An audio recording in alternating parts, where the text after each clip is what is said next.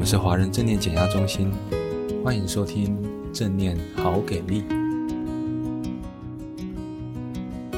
各位听众朋友，大家好，我是丽珊，欢迎来到正念朗读的时间。在日常生活当中，不知道大家有没有一些经验？我们好不容易可能有五分钟的空档可以喘息休息，可是这时候通常大脑它还是会闲不下来，甚至会惦记着：哎，接下来我该做些什么事情？也可能我们的脑袋会去回想曾经发生过什么事，也可能会担心着未来。也正是因为这样子，我们的脑袋让我们虚耗了很多能够让自己静心的时刻，比如说享受一杯能够好好坐下来喝咖啡的时光，或者是一个下午茶的时光。在生命经验里面，有多少次你坐下来的时候，真的真的就只是为了喝一杯咖啡呢？有时候匆忙这件事情，它指的可能不是速度，而是一种心境。今天想跟大家分享一本书，这本书的书名是《如果停不下来，就先学会慢下来》，作者是麦可辛克莱博士以及乔西希德尔，译者。张明玲，这是一本五十二种简单容易做的正念的练习，来帮助你化解压力以及找回专注的力量。有一句话是这么说的：当这个世界转动得越快的时候，我们的心更要慢下来。你认同吗？想想看，你有多久没有好好的坐下来吃一顿饭？可能没时间投入在自己喜欢的事物上面，忙了好久，可能都没有跟家人或者是朋友聊天，失眠、压力大、情绪暴躁，更可能是家常便饭。如果有以上的这些情形，代表着你可能真的是深陷了时间饥荒当中了。做任何的事情都认为，哎呀，只要快就是好。可是，一旦停止了忙碌之后，可能又会担心自己没有办法体会生活的乐趣还有幸福，甚至可能还会质疑自己。到底是为了什么而活呢？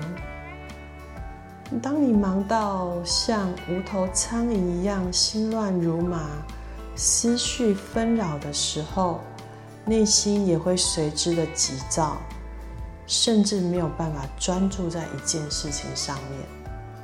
也因为这样的焦虑还有压力的驱使之下，可能会让你无意识的做出一些反射性的举动。还有行为出来，这些可能都是无意识的哦，甚至会对事情没有办法做比较深入的思考，然后就会感觉到，哇，非常的凝滞，而且很迟钝。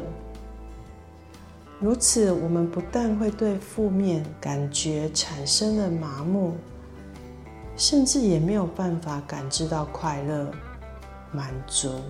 跟幸福的正面能量，忙碌跟压力是我们生活当中不可避免的一部分，尤其是对现代的人来说，由于科技的日新月异，让生活中有越来越多的压力达到了新的高点，而且日以继夜的，从来不会停歇过。人类发明了越来越多更聪明、更快速的技术，能够轻易的完成繁复的工作，但实际上我们其实是创造了一个资讯超载的、让人惊骇的世界，也将自己关进压力日增的牢笼当中。我们每天都花费了许多的时间，匆忙地处理很多的工作。相信大家都有试图要完成的每一件事情，甚至会不停地发送电子邮件，处理我们的待办事项。而且在例行的事务之外，人生也可能时不时的就会丢一些考题给我们。像是没有办法避免的低档的情绪，还有偏离常轨的突发事件要处理，这些通常会来的毫无预警，而且是出其不意，更可能它会造成生活上面的巨变，让人难以招架，也难以应付。比如说，所爱的人他生病了。过世了，我们遭受到意外的伤害，或者是生病、失恋，公司突然的裁员，又或是住家失火了，车子遭窃等等。若没有出现这些令人措手不及的偶发事件，我们可能似乎都会忘了，得为这些临时或者是意外的状况预留一些空间呢。在忙碌的生活当中，我们就像是一只在轮圈中无止境奔跑的老鼠，不停地跑啊跑啊跑啊跑的，很快的就会精疲力竭了，甚至心力交瘁。压力指数也可能破表，而且身心也很容易的出现很多的问题，更别提到生活的品质跟成就感大为降低了。匆忙，它有时候指的不是速度，而是心境。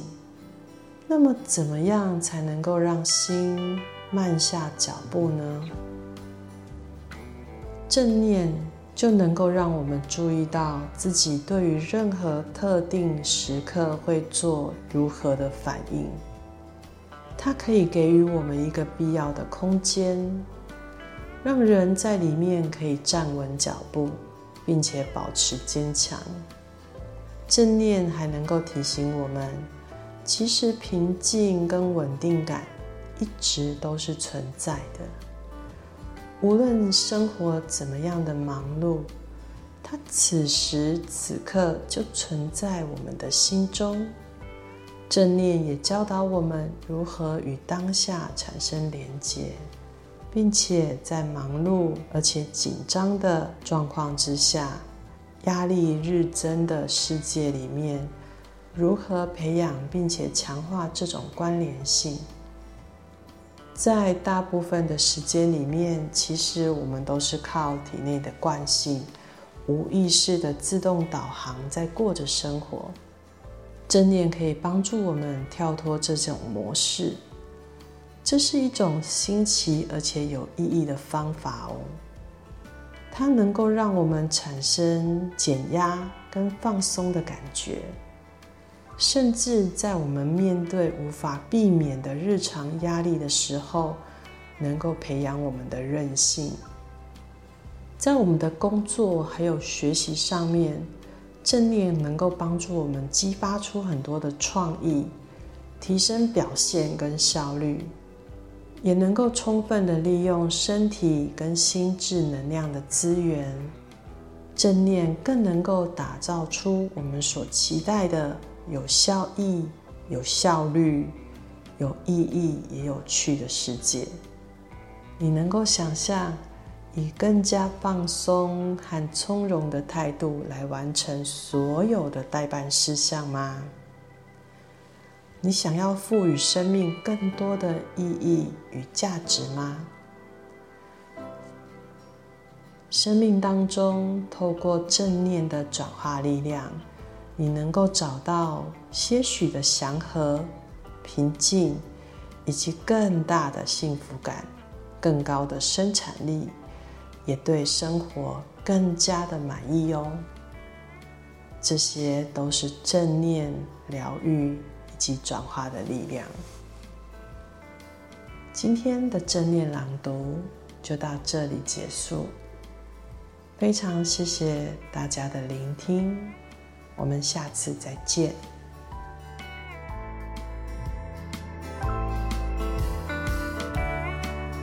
如果喜欢我们的节目，请帮我们追踪、分享、加五星好评。你们的每一个留言，我们都会看的。祝你有一个还不错的一天。